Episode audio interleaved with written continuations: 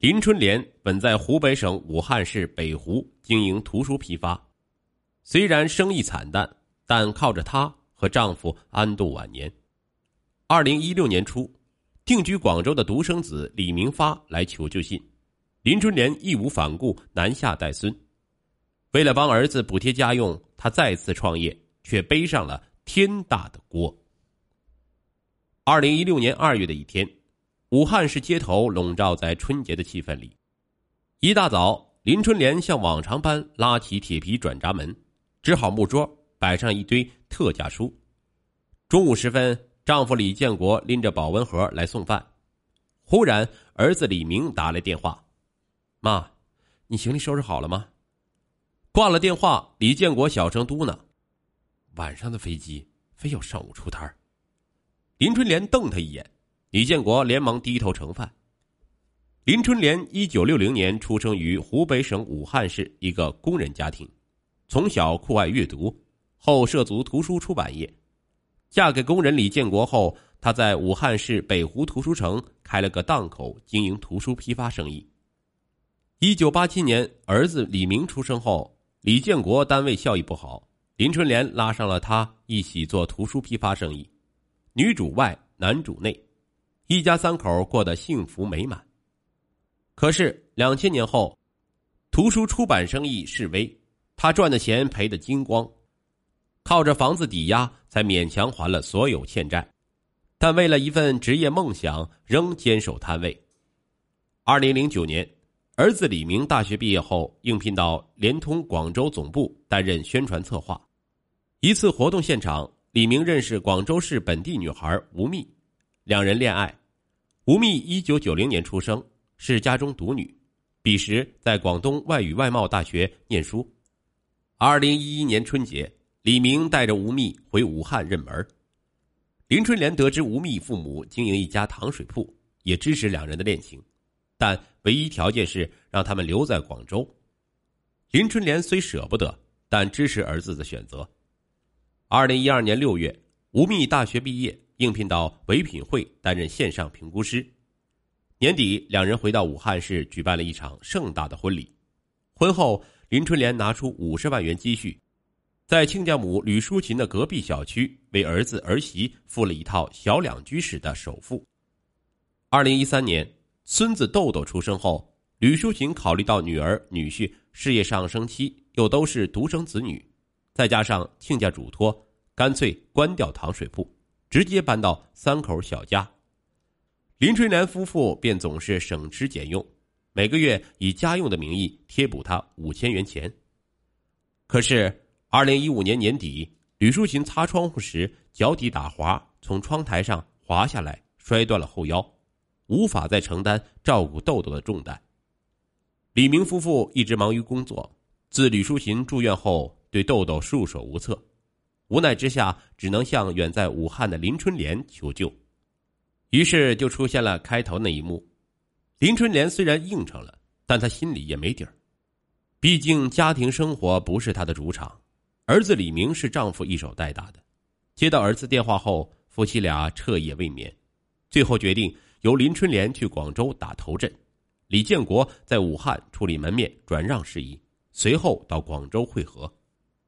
当晚七点，林春莲抵达广州市白云机场，在儿子的电话遥控下，他转公交、地铁抵达花都区一个老小区时，已经是晚上九点了。次日晚上七时许，饭没有好，儿子全家就回家了。林春莲着急炒菜，没注意豆豆来到厨房。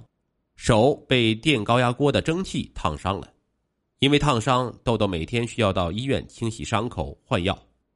吴宓不放心林春莲带孩子，只能请长假照料，因此错过了公司一个项目和升迁的机会。再加上豆豆右手虎口处留下永久性疤痕，她更是对婆婆心怀怨念。可是林春莲也是哑巴吃黄连，有苦说不出。自从来到广州，她每天早上五点半起床，为全家做早餐，给豆豆做辅食，然后洗衣、拖地、打扫卫生。儿子儿媳上班后，他就带豆豆去游乐场玩耍。豆豆午睡后，他才能吃午饭，随后要马不停蹄准备晚餐、叠衣服等。晚上十点，豆豆洗澡入睡，他还要给玩具消毒，准备次日清晨辅食。鼓捣到晚上十一点才能歇下来。次卧是个高低铺，上铺堆满了衣服和玩具，他和孙子挤在下铺的单人床上，晚上睡觉只能蜷着腿。短短两周的时间，他就已经吃不消了，体重骤然下降十余斤，晚上睡觉也是胸闷气短，白天带孙子无精打采，再加上自己从烫伤孙子后，吴宓也不似从前那般亲热，看他总是一脸的幽怨。二零一六年三月，无奈之下，林春莲将在武汉的老伴李建国提前召唤到了广州。丈夫过来后，负责给全家人做饭、洗衣、打扫卫生。林春莲负责带豆豆，家里情况有所好转。可是林春莲发现自己根本融入不了同龄人的圈子，每次带豆豆出门，总会遇到跟自己年龄相仿的老人带着孙子遛弯在林春莲看来，这群六十岁左右的年轻老人将人生依附在子女身上，早已放弃了自己。比如。每天热衷清早去超市抢特价菜，晚上聚成堆儿跳广场舞，出门吃饭带个饭盒，连辣椒都打包，不带孙子就去棋牌室耗一天。很快，林春莲就受不了，相继出现头疼、神经衰弱的症状。李明带她到医院，也查不出所以然。吴宓本就对她有意见，现在更觉得婆婆矫情，屡次向李明抱怨。我妈连贴带补帮我们养家养娃，如今你妈一过来就各种腰酸背疼，烫伤豆豆，跟邻居吵架。李明本就火大，就跟吴宓吵了起来。两人的争吵内容，林春莲在门外听的是真真切切，心里也很憋屈。他想冲进去跟儿媳解释，可是，一想到只会让儿子更难堪，只好忍了。其实，令林春莲头疼的还不是这件事儿。在广州生活的这一个月，儿子总是晚上十二点后回家，他心疼不已，劝他不要这么操劳。李明摇摇头：“妈，你把豆豆带好就是帮我大忙了。”林春莲知道，自己虽然帮他付了房子首付，可儿子每个月要还近六千元的房贷，再加上养娃养车，每个月固定花销在两万元左右。此前有亲家吕淑琴的大贴小补，承担了很大一部分。不久后的一件事儿，让他打定主意回归职场。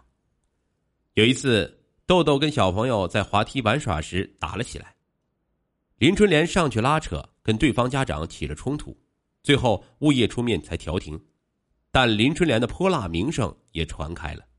无奈，他提出了一个两全之策，他自掏腰包，每个月花六千元从招聘市场找来了来自四川省绵阳市郊区的住家保姆。罗幺妹。随后，林春莲做了个重要决定：二次创业。二零一六年年底，林春莲回到武汉，将武汉的三居室房子卖掉，带着一百万元卖房款来到广州。吴宓本以为婆婆是来改善住房问题的，对她态度有所改观，可得知她要创业后，吴宓觉得纯粹胡闹，索性跟她冷战。林春莲有自己的打算。没有理会儿媳，随后重新开了一个图书档口。林春莲起早贪黑忙了四个月，却亏了十五万元。其实，随着手机互联网的兴起，图书市场迅速萎缩，生意并不好做。而在人生地不熟的广州，林春莲更是举步维艰。不过，林春莲虽然做生意亏了，但每个月按时支付罗幺妹儿的工资，同时也补贴五千元给小佳。二零一七年三月，吴宓又怀上了二胎，因为反应大，辞职在家养胎。六口人蜗居在八十多平方米的小两居，儿子儿媳住在主卧，保姆领着豆豆住次卧，林春莲和老伴只能在客厅搭个行军床睡觉。本来林春莲准备收手，跟丈夫摊牌亏损情况，但看到家里情况，她又有些犹豫了。眼前最要紧的是赚钱。除去房贷、养娃、生活开支，还有罗幺妹的工资，如今还要考虑二宝的开销。